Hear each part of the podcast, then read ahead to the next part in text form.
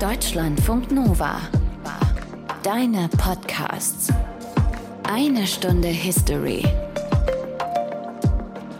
Mit Maike Rosenplanter.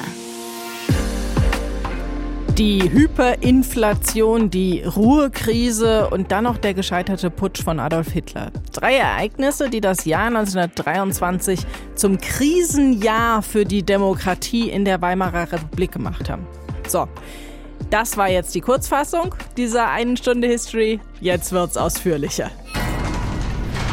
Aus den prallgefüllten Schatzkammern der Menschheitsgeschichte euer Deutschlandfunk Nova-Historiker Dr. Matthias von Helfeld. Fangen wir mal bei der Gründung der Weimarer Republik an. Vier Jahre vor diesem Krisenjahr war das, 1919, direkt nach dem Ersten Weltkrieg. Und das wurde gegründet als Nachfolgestaat des Deutschen Kaiserreichs. Aber dieser Staat, der hatte von Anfang an nicht so richtig gute Chancen.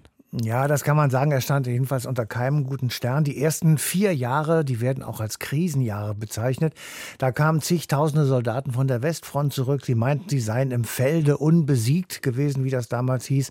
Die Dolchstoßlegende machte die Runde. Also die Heimatfront habe den Dolch den Soldaten an der Westfront in den Rücken gestoßen. Dann wurde das Wort verbreitet von den Novemberverbrechern. Also jene Politiker, die im November 1918 den Waffenstillstand unterzeichnet haben. Die oberste oberste Heeresleitung, die hatte Schuld an diesem Desaster, aber sie schob alle Schuld der neuen Regierung zu. Und die wiederum, die waren überhaupt keine Kriegstreiber gewesen, sondern sogar gegen den Krieg zu großen Teilen. Und im Versailler Vertrag schließlich wurde Deutschland die Alleinschuld zugeschoben und die Armee auf 100.000 Mann reduziert. Also das waren alles äußere Bedingungen, die gegen einen guten Start standen. Und wie war das wirtschaftlich? Wie stand die Weimarer Republik wirtschaftlich da? Naja, also nach einem Krieg natürlich nicht besonders gut. Es gab hohe Reparationsleistungen durch den Versailler Vertrag, den ich eben schon erwähnt habe, an die alliierten Kriegsgegner. Und die wiederum, die waren auf das Geld aus Deutschland angewiesen, weil sie selbst hoch verschuldet waren bei den Vereinigten Staaten von Amerika.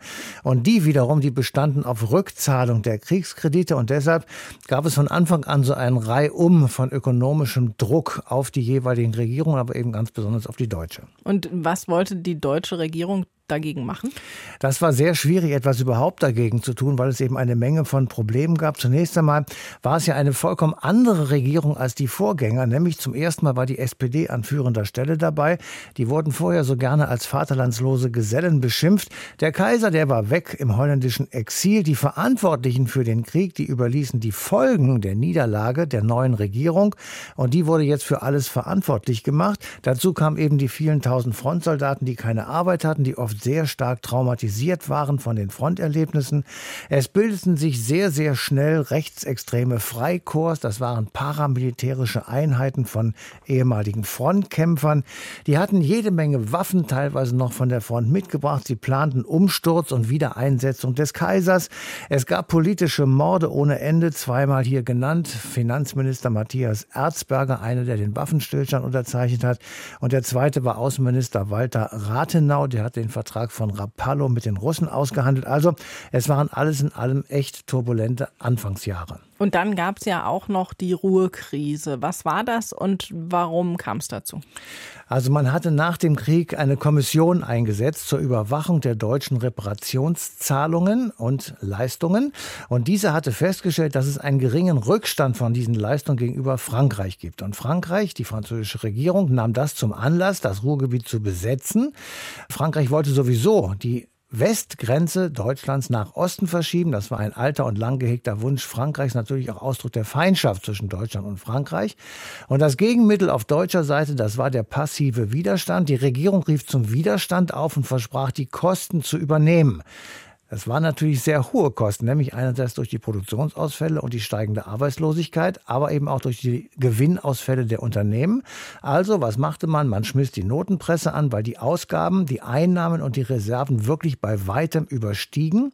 Und die Druckmaschinen liefen Tag und Nacht sieben Tage die Woche, 24 Stunden. Die Preise explodierten wegen ungezügelt ausgeweiteter Geldmenge und ein Beispiel im November 1923, da kostete ein amerikanischer Dollar sagenhafte 4,2 Billionen Reichsmark.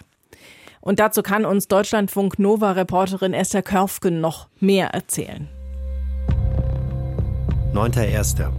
Die Ruhrbesetzung ist wohl nicht mehr aufzuhalten. Das schreibt Detloff von Oertzen in sein Tagebuch. Der Beamte des Reichsfinanzministeriums verhandelt für die Deutschen bei der Reparationskommission in Paris. Die Höhe der Kriegsentschädigungen sorgt für ständigen Streit. Jetzt muss er sich anhören, es sei zu wenig Kohle geliefert worden, und zwar vorsätzlich. 11.01. Botschafter Meyer erhält die Weisung, Paris zu verlassen. Die Franzosen marschieren ins Ruhrgebiet ein. 60.000 französische und belgische Soldaten besetzen das Ruhrgebiet mit Pferden, Wagen, Panzern und Kanonen. Sie sollen sicherstellen, dass auch genug Kohle produziert und nach Frankreich abtransportiert wird. Detloff schäumt vor Wut. 13.01. Das Unheil, das diese Staaten mit dem Einmarsch unter geradezu lächerlichem Vorwand heraufbeschworen haben, ist ungeheuerlich. Das sehen auch die Menschen im Revier so. Auf anfängliche Neugier gegenüber den Besatzern folgt blanker Hass. Auch die Regierung ist empört. Reichskanzler Kuno ruft zum passiven Widerstand auf. 15.01. Die deutsche Regierung verbietet den Bergwerksbesitzern im Ruhrgebiet, Reparationskohlen zu liefern. Jetzt geht's auf Hauen und Stechen. Arbeiter, Angestellte und Unternehmensleiter begeben sich in einen unbefristeten Arbeitskampf. Und auch bei den Bergbauern lautet die Parole keine Arbeit unter französischen Bajonetten. 21.01. Die Lage spitzt sich stündlich mehr zu. Auch die Eisenbahner im Ruhrgebiet drohen mit Streik. Aus Berlin wird ihnen mit Geld der Rücken gestärkt.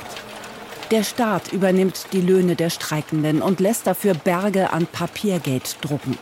Die ohnehin schon geschwächte Währung wird dadurch weiter entwertet. Dem Widerstand der Bevölkerung tut das keinen Abbruch. Schulklassen singen bei offenem Fenster patriotische Lieder. 27.01. Überall Gesang vaterländischer Lieder.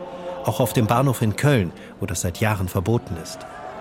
Die Stimmung wird nervöser. Es kommt zu Schlägereien. Bei einer Demonstration in Bochum wird geschossen. Ein Junge stirbt. Tausende widerspenstige Beamte werden aus der Zone ausgewiesen. Und die Mark wird schwächer und schwächer. 20.02. Essen unter 3000 Mark ist unmöglich. Das Elend in der Bevölkerung ist namenlos. Im März werden in Bur zwei französische Offiziere aus dem Hinterhalt erschossen. Die Franzosen rächen sich mit militärischen Übergriffen auf Bewohner. Es gibt Tote und Verletzte. Genauso bei Thyssen in Essen, wo Soldaten in die demonstrierende Belegschaft schießen. 24.05. Ich sehe mit Sicherheit eine große Katastrophe kommen und möchte gerne, dass sie bald käme. Denn dieses Warten ist grauenhaft. Wir können meiner Überzeugung nach den Kampf in jetziger Form nur noch ganz kurze Zeit durchhalten.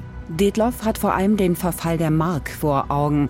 Der Ruhrkampf verschlingt mittlerweile Unsummen. 13.07. Inzwischen ist der Dollar auf 200.000 geklettert. Die Teuerung spottet jeder Beschreibung. Dutzende Fabriken und Druckereien sind mit nichts anderem beschäftigt als dem Herstellen von Banknoten. Die Menschen verkaufen in der Not ihr Haus und bekommen für das Geld einen Laib Brot. Den Tageslohn nehmen sie erst in einer Tasche, später in einer Schubkarre mit und rennen damit zum nächsten Lebensmittelgeschäft, um schneller zu sein als der Geldverfall. 26.07. Der Dollar kostet 600.000 Mark. 1.08. Nun steht der Dollar auf einer Million. 19.08. Der Dollar kostet 4 Millionen. Waggon für Waggon an Kohle wird für die Fahrt nach Frankreich bereitgestellt, während die Menschen im Ruhrgebiet hungern und mit Sorge auf den nächsten Winter schauen. Das zermürbt den passiven Widerstand. 12.09. Der passive Widerstand an Rhein und Ruhr wird in den nächsten Tagen wegen Mangels an Geld aufgegeben. 26.09. Der Abbruch des Ruhrkampfes ist heute von der Reichsregierung beschlossen worden. Am 16. November zieht Reichskanzler Stresemann die Notbremse. Er führt ein neues Zahlungsmittel ein, die Rentenmark. Die Notenpressen stehen still. Das Ende der Hyperinflation ist eingeleitet. Und Detloff wundert sich über sein geringes Gehalt. 10.12. Ich bekomme wohl ungefähr 300 Mark im Monat. Für einen alten Oberregierungsrat ist das ein unerhörter Zustand.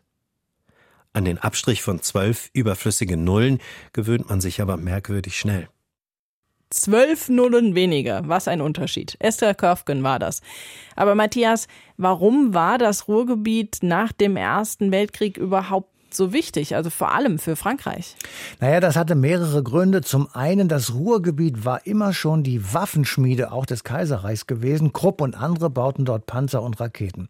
Deshalb gab es eben sicherheitspolitische Interessen, dieses genau zukünftig zu verhindern. Und zum anderen wollte Frankreich Reparationsleistungen haben, weil dort hatte ein Großteil des Krieges stattgefunden und die französische Regierung setzte eben entsprechende Paragraphen durch. Und deshalb pochte Frankreich auf eine penible Einhaltung der Reparationsleistung gemäß des Vertrages. Und zudem wurde das Rheinland entmilitarisiert. Das war der zweite wichtige Grund. Es sollte also von dort keine Gefahr mehr für Frankreich ausgehen.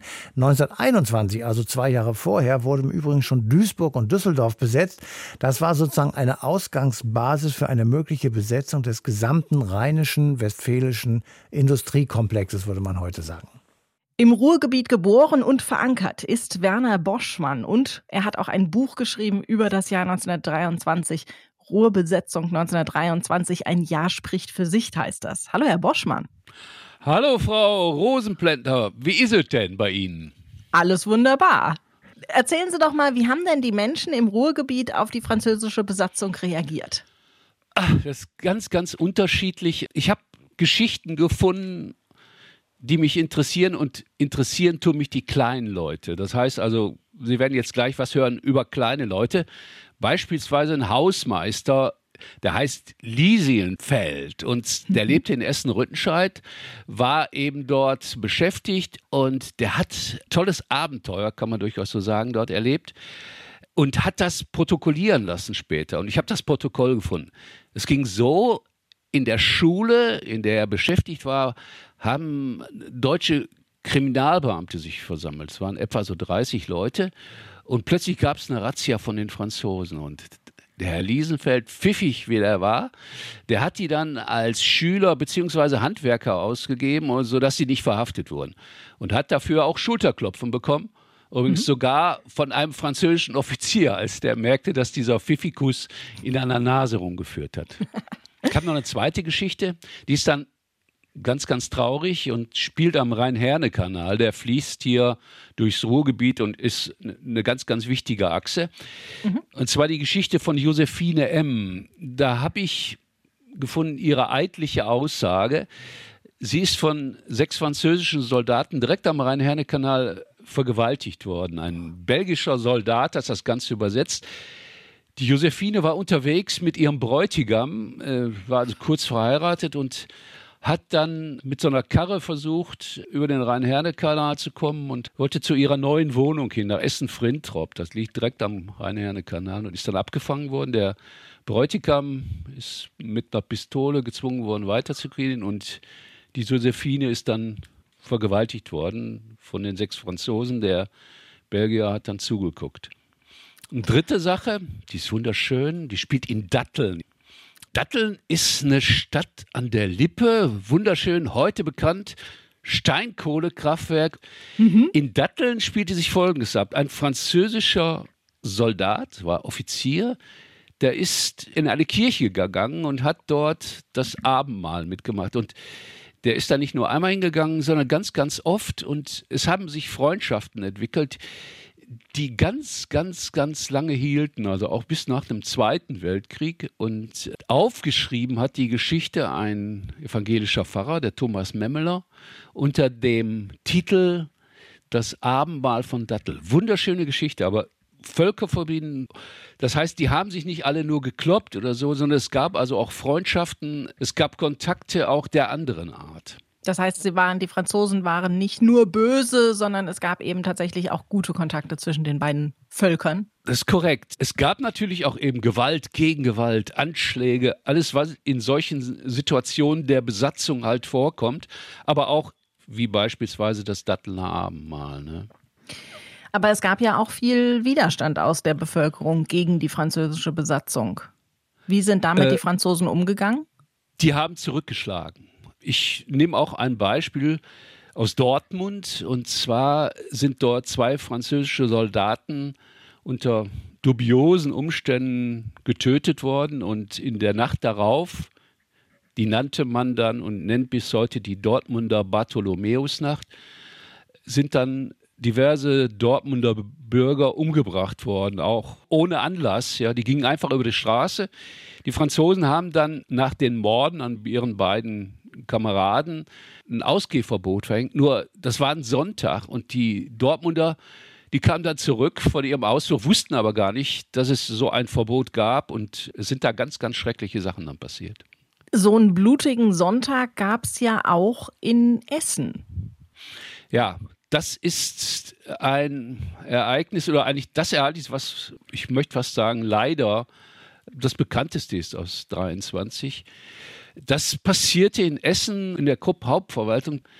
Da ist es so gewesen, die Franzosen haben versucht, Autos zu requirieren, Lastwagen und auch Personenwagen, sind da reingekommen und sieben Uhr morgens schon und sind dort dann von den Arbeitern, ich sag mal, belagert worden. Die beiden Seiten, also Franzosen, Deutschen, schildern das ganz, ganz unterschiedlich, dann, was dann passiert. Auf jeden Fall sind dann einige Arbeiter erschossen worden, ganz viele verletzt worden und es gab einen Prozess, auf dem die Chefs von Krupp dann verurteilt wurden zu Gefängnisstrafen. Der Prozess fand in Essen-Werden statt, das ist ein südlicher Stadtteil von Essen, heute so ein Nobelstadtteil. Und die Herren saßen dann in Düsseldorf ein, allerdings nicht allzu lange. Und zwar es passierte dann irgendwann, dass also dieser Widerstand dann auch gelöst wurde, Ende des Jahres 1923. Dann kamen die frei und das, was die dann auch mitnahmen, waren gute wirtschaftliche Beziehungen zu den Franzosen. Das ist auch so ein Beispiel. Mit dem kleinen Mann ging es also wirklich an den Kragen, wenn man Pech hatte und einem an der auf der falschen Straßenseite stand, wurde man verletzt, erschossen und so. Den Herren, die das große Geld machten, die haben Ende 23 dann schon wieder zugesehen, dass sie also mit ihren wirtschaftlichen Beziehungen richtig gutes Geld machten mit den Franzosen. Es gab dann so einen Vertrag, will ich nicht darüber reden, der hieß Mikum-Vertrag, wo das Ganze dann auch wieder angeleiert wurde. Das klingt aber danach, als wäre der Alltag für, Sie sagen, die kleinen Menschen im Ruhrpott ziemlich anstrengend gewesen. Sehr unangenehm. Viele Kinder sind dann mit ihren Eltern, beziehungsweise mit den Müttern zumeist, nach außerhalb geschickt worden, damit sie so ein bisschen aufgepäppelt wurden. Es gab in den Schulen auch so Quäkerspeisungen, das heißt also so gestiftetes Essen, damit die einigermaßen über die Runden kamen. Und jetzt komme ich mal zu meinem Opa. Mein Opa ist derjenige, der mich auf 1923 aufmerksam gemacht hat. Mein Opa hat einen großen Schrebergarten. Meine Mutter war damals fünf Jahre alt, der hatte also vier Kinder, mein Opa. Und der hatte gesagt, wir wären da also kaum durchgekommen, wenn ich nicht meinen großen Schrebergarten gehabt mhm. hätte. Und was er noch gesagt hat, er hat dort in dem Schrebergarten jede Nacht geschlafen, auch weil er Angst hatte, dass sie ihm also Gemüse und sonstiges geklaut haben. Sicher berechtigt. Mein Opa war Eisenbahner, der war okay. dann ab Januar arbeitslos und hat sich dann dadurch durchgeschlagen, der hieß mit Nachnamen Martin, Martin, ja. Der hat französische Vorfahren gehabt, der hat also auch für die Franzosen zu welchen Gelegenheiten auch immer übersetzt. Für meinen Opa war das Jahr 1923 sein spannendstes Jahr. Das mhm. spannendste mhm. Jahr seines Lebens. Er sagt, da ist so viel passiert. Und irgendwann, als ich studiert habe, 72, äh, da habe ich gesagt, äh, werde ich auch nicht vergessen, da bin ich zu den Kustos gegangen, habe gesagt, hören Sie mal, wir müssen für nächstes Jahr was machen. Und da hat er gesagt, nee, 23, das ist gefährlich, das macht man nicht. Das, über das Jahr sollte man nicht sprechen, da müssen wir den Mantel der Geschichte drüber legen. Und dann habe ich mir vorgenommen, Boschmann, wenn du noch so lange lebst, und ich habe das tatsächlich geschafft, dann machst du, wenn das 100 Jahre ist, dann machst du ein Buch drüber. Werner Boschmann äh, war das mit vielen schönen und traurigen Geschichten aus dem Jahr 1923 im Ruhrpott. Danke Ihnen dafür. Ich danke Ihnen. Den Menschen im Ruhrpott ist es also damals oftmals nicht gut gegangen, das haben wir eben schon gehört. Und das lag unter anderem an der Hyperinflation. Inflation haben wir gerade auch wieder, aber die ist absolut nicht vergleichbar mit dem, was 1923 war. Und warum nicht? Das klären wir mit Sebastian Teupe. Er ist Wirtschaftshistoriker an der Uni Bayreuth. Hallo, Herr Teupe. Ja, schönen guten Tag. Wie ist denn überhaupt diese Hyperinflation entstanden? Ja, die Hyperinflation hatte viele Ursachen. Ich versuche das mal kurz zu machen. Zuallererst der Erste Weltkrieg als sowas wie das Ausgangsproblem in Europa und der Welt. Damit verbunden dann schon frühzeitig geldpolitische Veränderungen im Deutschen Reich, die so ein starkes Anwachsen der Geldmenge überhaupt erst möglich gemacht haben. Dazu kamen dann schnell finanzielle Probleme des Staates, vor allem ein riesiges Haushaltsdefizit, das die ganze Zeit eine wichtige Rolle gespielt hat, auch bedingt durch die Reparationszahlung infolge des Versailler Vertrags, aber nicht nur.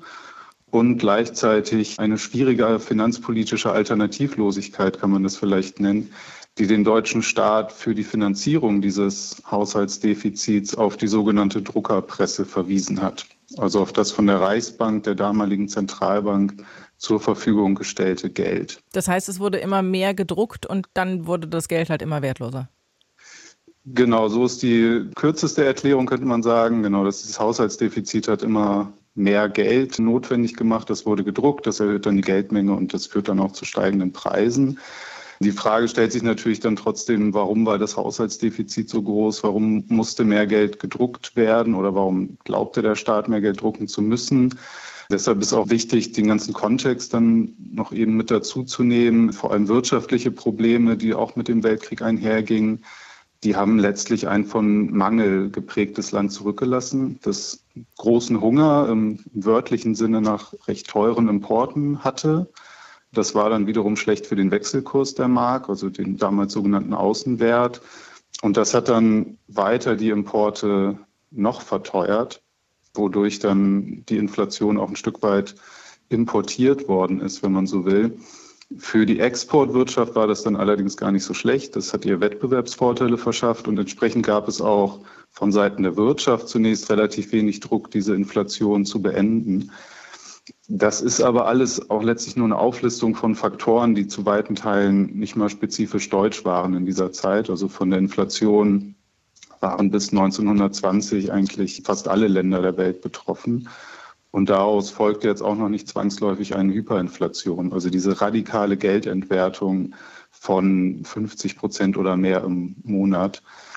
Und was jetzt nämlich noch hinzukam, war ein ganz problematisches politisches Klima, sowohl im Inland als auch im Ausland. Und das hat letztlich einvernehmliche Lösungen verhindert und führte dann schließlich zu einem Vertrauensverlust, also sowohl ein Vertrauensverlust in die finanzpolitische, die politische Souveränität des deutschen Staates, aber auch in die Währung. Und welchen Einfluss hatte da dann auch der Ruhekampf? Der kam eigentlich dann später. Also das Schlüsselereignis für diesen internationalen Vertrauensverlust war schon die Ermordung ähm, des Außenministers von Walter Rathenau im Juni 1922, also ein gutes halbes Jahr vor der Ruhrbesetzung. Und danach befand sich die Mark eigentlich schon mehr oder weniger im freien Fall. Also der Sommer 1922 markiert eigentlich schon den Beginn der Hyperinflation im Deutschen Reich. Und dazu kam dann noch das Krisenjahr 1923, beginnt mit der Ruhrbesetzung, die sowas wie das Öl im Feuer der Geldentwertung war und die zusätzlich befeuert hat. Weil die Ruhrbesetzung war dann ja auch nochmal durch den passiven Widerstand, also den Versuch, die Arbeiter und die Unternehmen davon zu überzeugen, nicht zu kooperieren, nochmal zusätzlich wahnsinnig teuer für den Staat. Und noch mehr Geld, das gedruckt werden musste, weil es halt gar keine alternative Finanzierung gab. In den Griff bekommen hat die Inflation dann die Regierung von Gustav Stresemann. Wie haben die das geschafft?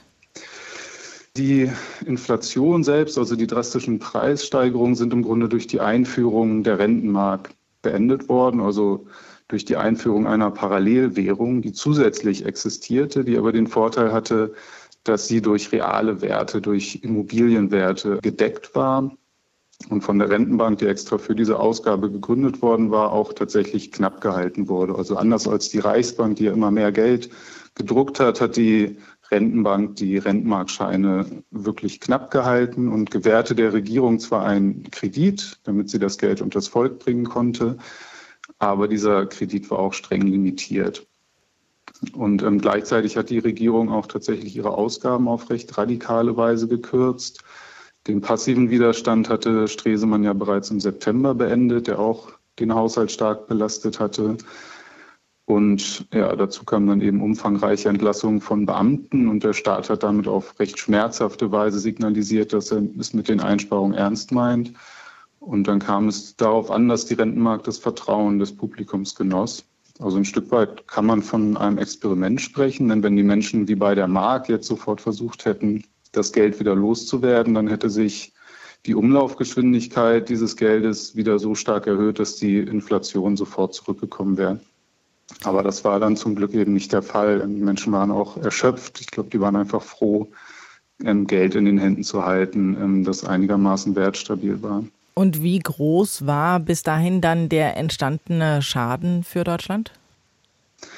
Der finanziell war der Schaden für Deutschland, also für das Land in der Gesamtbetrachtung, sowohl durch die Hyperinflation als auch durch die Ruhebesetzung eigentlich erstaunlich gering. Also überhaupt kein Vergleich zu dem Schaden, den der Erste Weltkrieg wirtschaftlich und auch menschlich angerichtet hatte.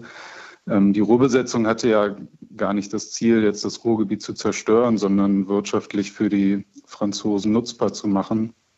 Für die Bevölkerung war das natürlich eine Stresssituation und die Wirtschaft konnte auch nicht unter normalen Umständen arbeiten. Das war dann alles sehr ineffizient, wodurch ein gewisser wirtschaftlicher Schaden entsteht. Aber man darf ja auch nicht vergessen, dass weite Teile des Reichs bereits seit Ende 1918 ebenfalls besetzt waren.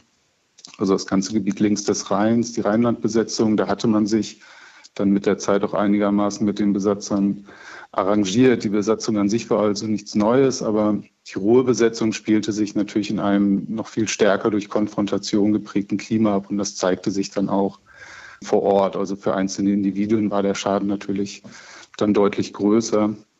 Und das kann man auch für die Inflation insgesamt vielleicht so sagen, dass der Schaden im Sinne einer Bilanz letztlich sehr begrenzt war, weil eine Inflation per se erstmal ja gar keine Wirtschaftskrise sein muss, sondern zunächst einmal eine große Umverteilung von Vermögen bedeutet. Es gibt Gewinner, es gibt Verlierer. Das bedeutete dann natürlich in dem Fall auch, dass manche Individuen einen sehr großen finanziellen Schaden hatten. Also die Sparerinnen und Sparer sind ja das berühmte Beispiel. Mhm. Der Staat, aber Deutschland selbst profitierte ja von der Inflation schon insofern, als er am Ende bei den eigenen Bürgerinnen und Bürgern gar nicht mehr verschuldet war. Also die Kredite, die man da während des Krieges aufgenommen hatte, die waren damit erledigt. Und auch wirtschaftlich hat die Inflation lange Zeit den Wiederaufbau eher gefördert, sowohl in Teilen der Industrie als auch in der Landwirtschaft. Also davon hat die deutsche Wirtschaft dann auch mittelfristig profitiert. Aber für 1923 selbst muss man dann schon von einer Wirtschaftskrise sprechen, die wirtschaftlich und auch politisch ihre Spuren hinterlassen hat. Menschliche, politische Krisen, hohe Arbeitslosigkeit, großer Stress, da ist dann der Schaden aber natürlich schwer genau zu beziffern. Und ich finde es auch wichtig zu betonen, dass vieles davon, also gerade die Entwertung von Bankguthaben unter Sparbüchern, letztlich eine Folge des Krieges war. Die Hyperinflation und ihre Folgen. Und wenn ihr mehr dazu wissen wollt, könnt ihr Zeit des Geldes lesen. Das Buch von Sebastian Teupe zur Geldsituation in dieser Zeit. Danke Ihnen für das Gespräch. Danke auch. Die Regierung hat das Ganze dann also im Laufe des Jahres 1923 in den Griff bekommen. Die Lage in der Weimarer Republik hat sich beruhigt, zumindest für ein paar Jahre. Matthias, waren damit dann auch die grundlegenden Probleme des Staates überwunden? Nee, das kann man eigentlich nicht so wirklich sagen. Die Weimarer Republik hat mit dem Ende des Jahres 1923, sagen wir mal, den ersten Sturm überstanden. Es kam ja noch am 9. November dazu der gescheiterte Hitlerputsch in München. Natürlich litt die Wirtschaft auch weiterhin unter den Reparationen, aber es wurden so ein paar Entlastungen geschaffen. 1924 zum Beispiel mit dem Dawes-Plan. Der legte fest, dass die Reparationszahlungen entlang der wirtschaftlichen Leistungsfähigkeit der deutschen Industrie und nicht mehr entlang starrer einzuhaltender Zahlen geleistet werden sollten. Das war eine Erleichterung, aber eben keine grundlegende Lösung der ökonomischen Schwierigkeiten in Deutschland. Aber zumindest eben eine wirtschaftliche Stabilisierung der Lage. Aber du hast ja eben auch schon den Hitler-Putsch erwähnt. Das klingt für mich eher danach, als wäre die politische Situation nicht stabil.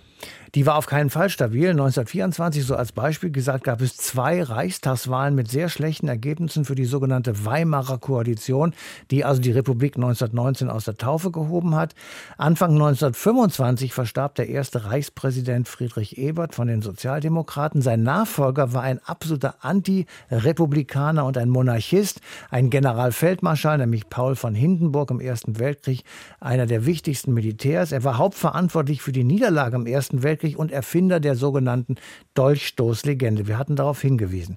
Nur drei von sieben Regierungen der Jahre 1924 bis 1929 hatte eine eigene Mehrheit im Parlament und all das beförderte die reaktionären und republikfeindlichen Kräfte von rechts und links. Und über das Scheitern der Weimarer Republik spreche ich jetzt auch noch mal mit Ursula Büttner. Sie ist Historikerin und Expertin für die Zeit von 1918 bis 1933. Hallo, Frau Büttner.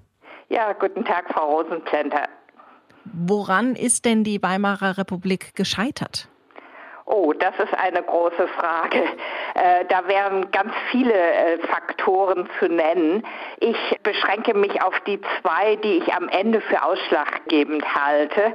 Das ist zum einen die äh, schwere äh, Wirtschaftskrise, also extrem hohe Arbeitslosigkeit, Zusammenbrüche von Unternehmen, Rückgänge von Umsätzen und Produktion in manchen Bereichen bis auf 20 Prozent, was heute ja gar nicht mehr vorstellbar ist, äh, und eine immer weniger ausreichende Unterstützung der Arbeitslosen und Notleidenden. Und das hat zu einer extremen äh, Radikalisierung äh, der Bevölkerung äh, geführt. Zunächst Verzweiflung und dann Radikalisierung, insbesondere mh, auf der rechten Seite. Und das halte ich für den entscheidenden Faktor für den großen äh, Machtzuwachs der NSDAP. Und der zweite Faktor, den ich nennen möchte, ist die Politik der politischen Elite im Reich, also des, der Reichsregierung und des Reichspräsidenten, die bestimmte äh, Vorkehrungen der Verfassung, die für den Notstand gedacht waren, ausgenutzt haben, um äh, diese Verfassung im autoritären Sinne umzubiegen. Das heißt, im Grunde war schon bei der Staatsgründung 1919 die Weichen gelegt für ein Scheitern? Nein, das würde ich so nicht sagen. Das würde ja bedeuten, dass äh, das Scheitern der Weimarer Republik von Anfang an vorprogrammiert war. Und da ist sich die Forschung inzwischen einig, dass das nicht der Fall war. Als Schwächemomente werden immer zwei Faktoren genannt. Einmal 1919 die bürgerkriegsähnlichen Zustände in Teilen des Deutschen Reiches und zum anderen Schwächen äh, der Verfassung, auf die ich eben auch Bezug genommen hatte. Da geht es insbesondere um die äh, besonderen Kompetenzen des Reichspräsidenten, der dadurch, dass er das Recht zur Auflösung des Reichstags hatte und äh, Notstandsvollmachten für schwere Krisen, ja ein Ensemble von Machtinstrumenten in der Hand hatte, die ihm dann die Möglichkeiten boten, auch die Verfassung zu verändern. Nur man äh, muss eben sehen, dass ein sozialdemokratischer Reichspräsident 1923 in der schweren Krise am Ende der Inflationszeit diese Instrumente auch genutzt hat, aber dann, um eben die Republik und die Demokratie zu retten, so wie es eigentlich die Verfassungsväter, Mütter gab es noch kaum, gedacht hatten. Dieser Staat wurde ja aufgebaut, gegründet direkt nach dem Ende des Ersten Weltkriegs. Die Siegermächte haben damals Deutschland bzw. eben der Weimarer Republik große Maßnahmen Bedingungen auferlegt, was das Land leisten muss. Haben diese Bestimmungen des Versailler Vertrags auch auf ein Scheitern der Republik hingewirkt? Direkt eher weniger. Also die Bedingungen und Verluste durch den Versailler Vertrag waren schwer, aber äh, nicht unerträglich. Und es gibt jetzt durchaus auch Meinungen in der Forschung, die es für überraschend halten, dass die Bedingungen noch erträglich ausgefallen sind.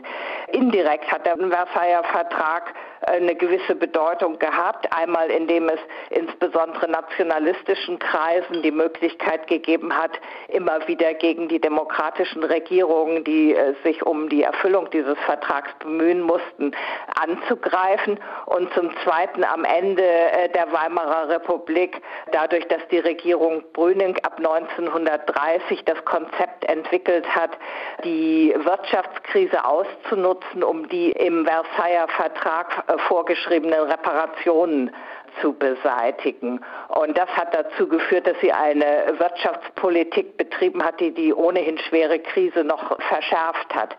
Dahinter stand die Idee, dass sie durch einen solchen nationalen Erfolg vielleicht der NSDAP das Wasser abgraben könnte, aber das war eine Illusion. Also insofern hat der Versailler Vertrag indirekt schon eine gewisse Wirkung gehabt, aber dass er direkt zum Untergang der Republik beigetragen hätte, sehe ich nicht. Man sieht es ja auch daran, dass es 1926 durchaus die Möglichkeit gab, Deutschland mit den ehemaligen Kriegsgegnern wieder in einen positiven Kontakt zu bringen, indem Deutschland in den Völkerbund eingetreten ist und sogar zum Völkerbundsrat, also dem engeren Gremium, dazugehörte. Wir sprechen in dieser eine Stunde History ja besonders über das Jahr 1923, über die Ruhebesetzung und auch über die Hyperinflation. Ja. Haben diese zwei Ereignisse den Staat ausgehöhlt? Die Ruhrbesetzung selbst äh, nicht. Das war äh, eben ein Ereignis im Westen des Landes, hat dort zu gewissen materiellen Verlusten geführt und separatistische Bestrebungen verstärkt. Aber die Reaktion auf die Ruhrbesetzung, der sogenannte Ruhrkampf, die Ausrufung des passiven Widerstands an der Ruhr, äh, das hat die Hyperinflation noch einmal sehr beschleunigt.